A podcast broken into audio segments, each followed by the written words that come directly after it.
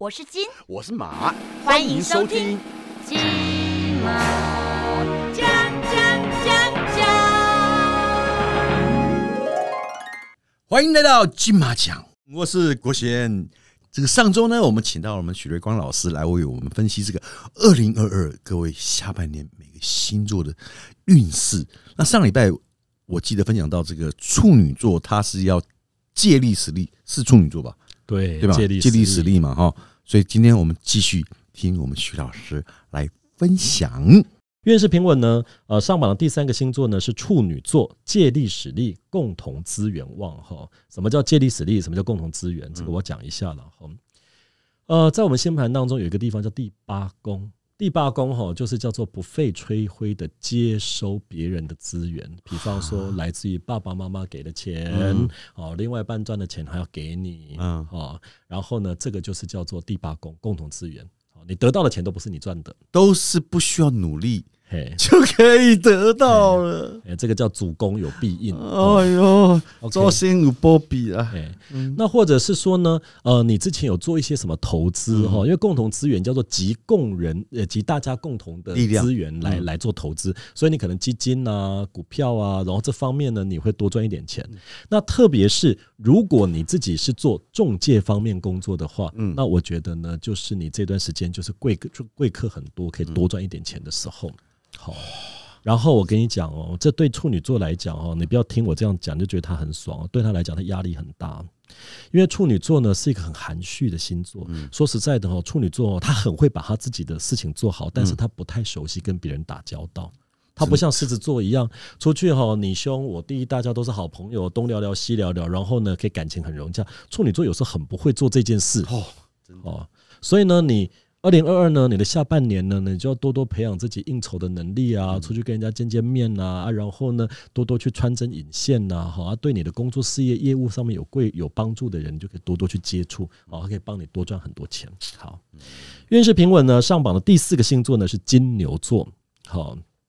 金牛座呢，呃，木星入你的十二宫啊，十二宫呢是叫做这个啊潜意识之宫，注意两件事了哈。天降好运，暗地丑化。木星入十二宫的时候呢，都会有一些贵人，有一些好事发生在你生命当中。比方说中乐透这种事情，那就是你前世的福报喽。所以金牛座努力的去买下，哎，我觉得不错呢。金牛座哈，呃，因为这个相位的关系了，我就不再讲这个相位了。我觉得呢，有一些意外的好运哈，所以呢，可能你身边呢、家人也会带给你一些意外的好运。最重要的是，木星落在你的十二宫的时候，十二宫呢，它是叫做暗地的筹划。比方说，今天呢，哎，我们要去做生意，要去开公司，要转行，要斜杠人生，我们都需要准备一段时间。好，然后木星在十二宫的时候呢，就准备起。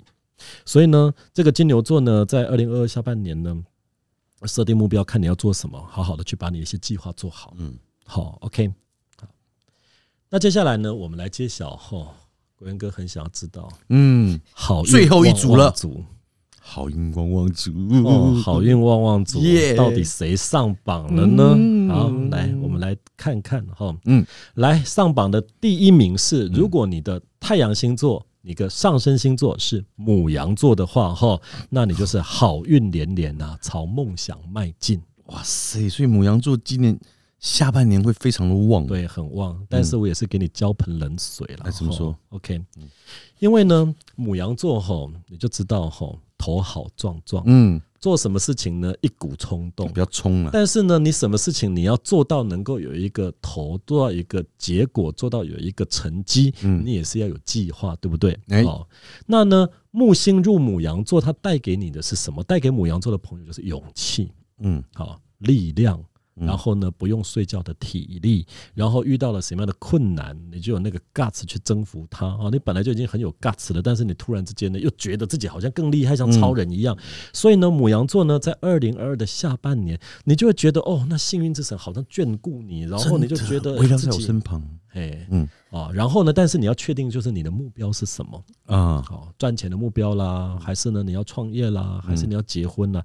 因为木星入上升星座哈，嗯。它对我们而言呢，有时候就是一段很爽的时光。嗯，好，那只有一段，嘿，因为它就是会影响你大概半年左右嘛。哦好 OK，你就会觉得说，哎、生活当中好像很愉快啊，嗯贵人很多啊，很多好朋友都喜欢你啊，然后今天去喝酒啊，明天去唱歌啊，然后到点去吃饭呐、嗯哎、你很有可能也会把你的好运就这样子呢，逍逍遥遥的浪费掉了，嗯有可能。好、所以呢，母羊座的朋友呢，你要记住啊，哈，在木星入母羊座的这一段期间嗯啊，你大概会有一年半左右的时间。好，美好时光有一年半，哎，美好时光但是呢前面的锦绣黄金时期嗯大概只有半年。所以要 好好珍惜那哦半年的。所以为什么呢？我们这么早就要开始来录运势，就是要告诉你哈，你开始要去想你的目标是什么了。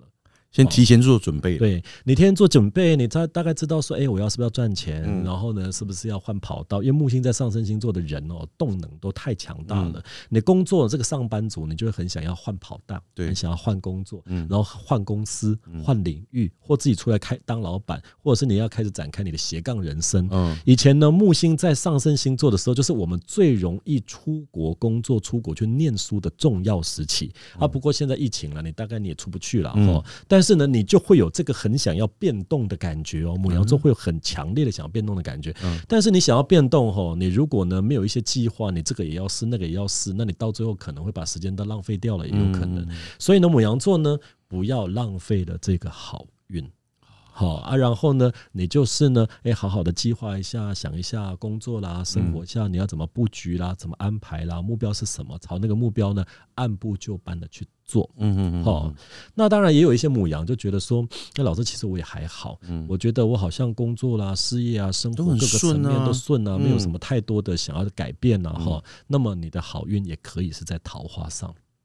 啊哦，比方说喜欢，人，你就可以去追啊，嗯去追求啊，哈，OK。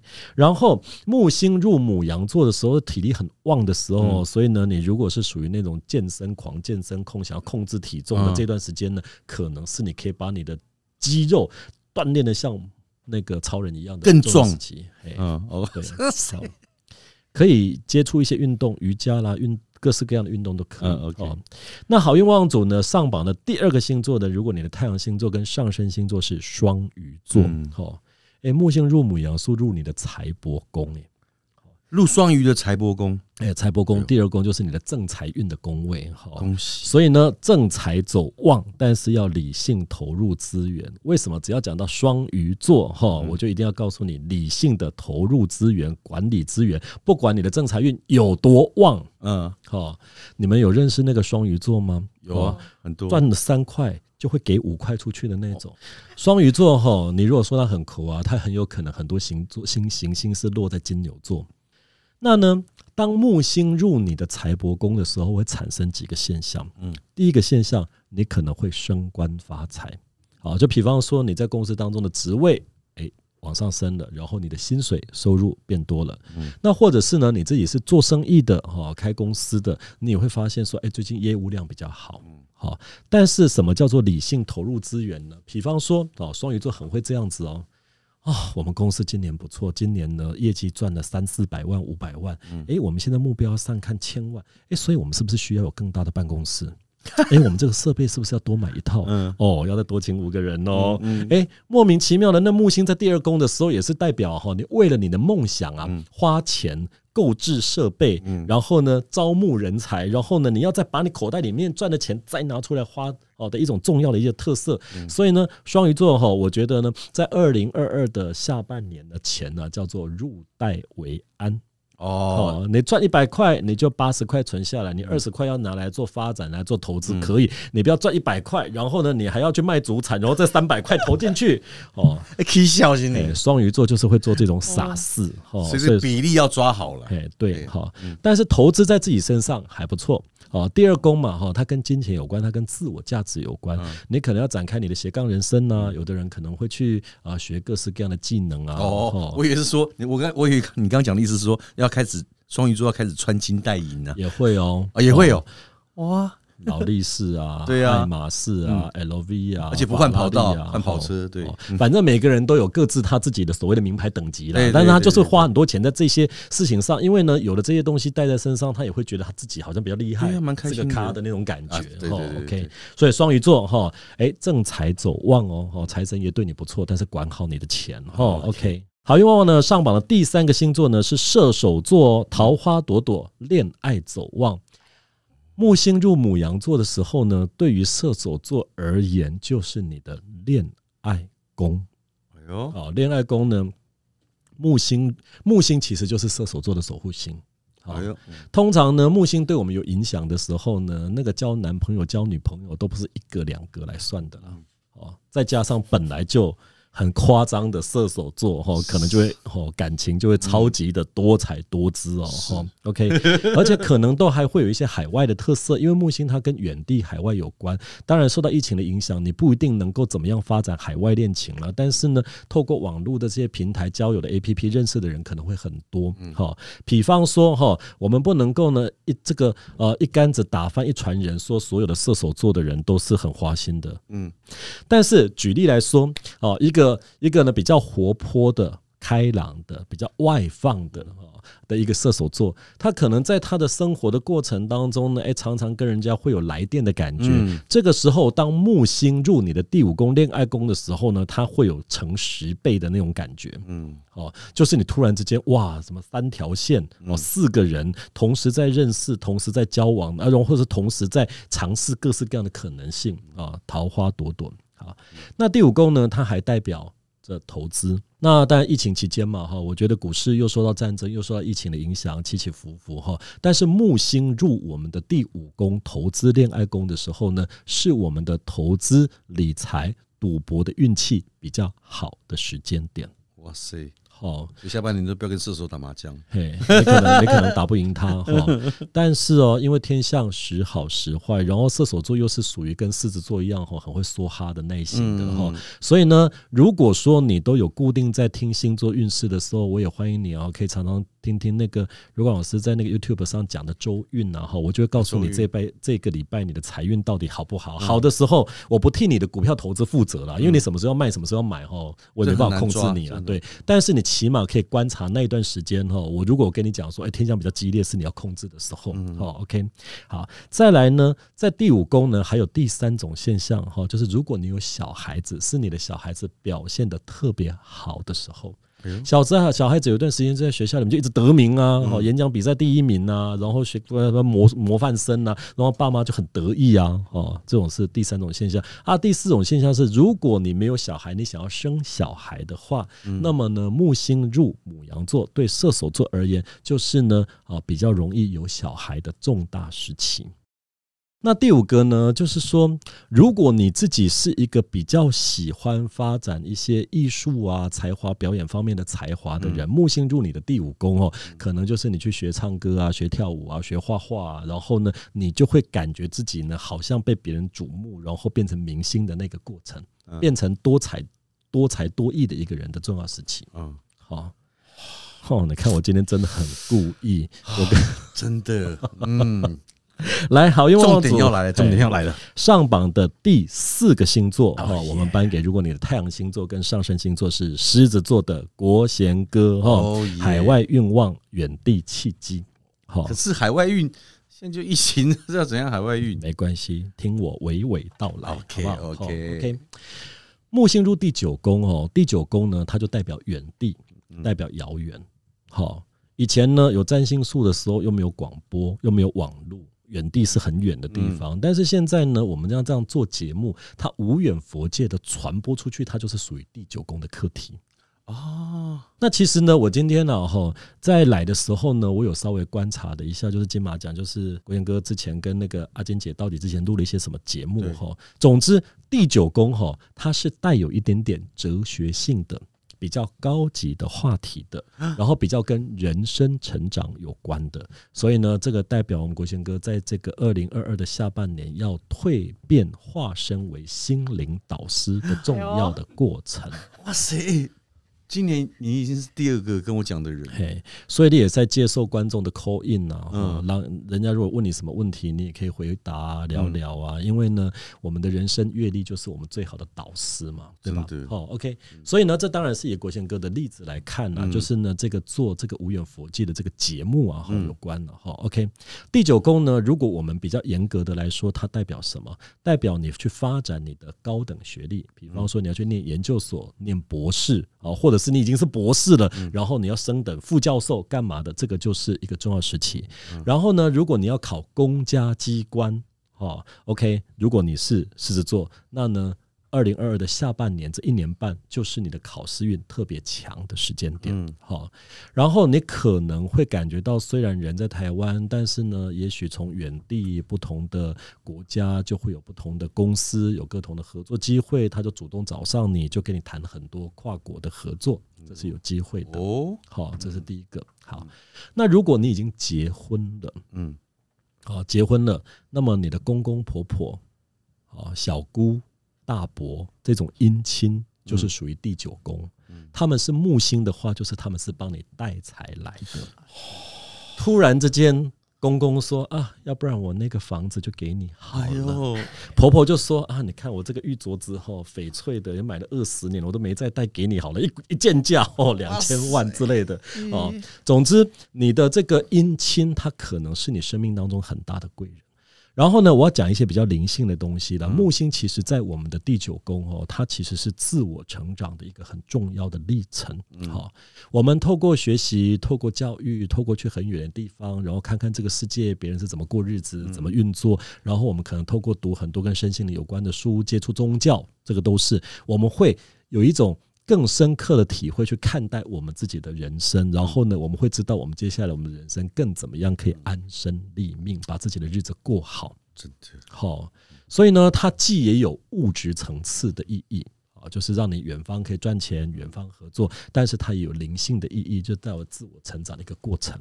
好，那然后呢，木星在第九宫的时候呢，通常啊，你都会很自然而然的变成人家的精神导师。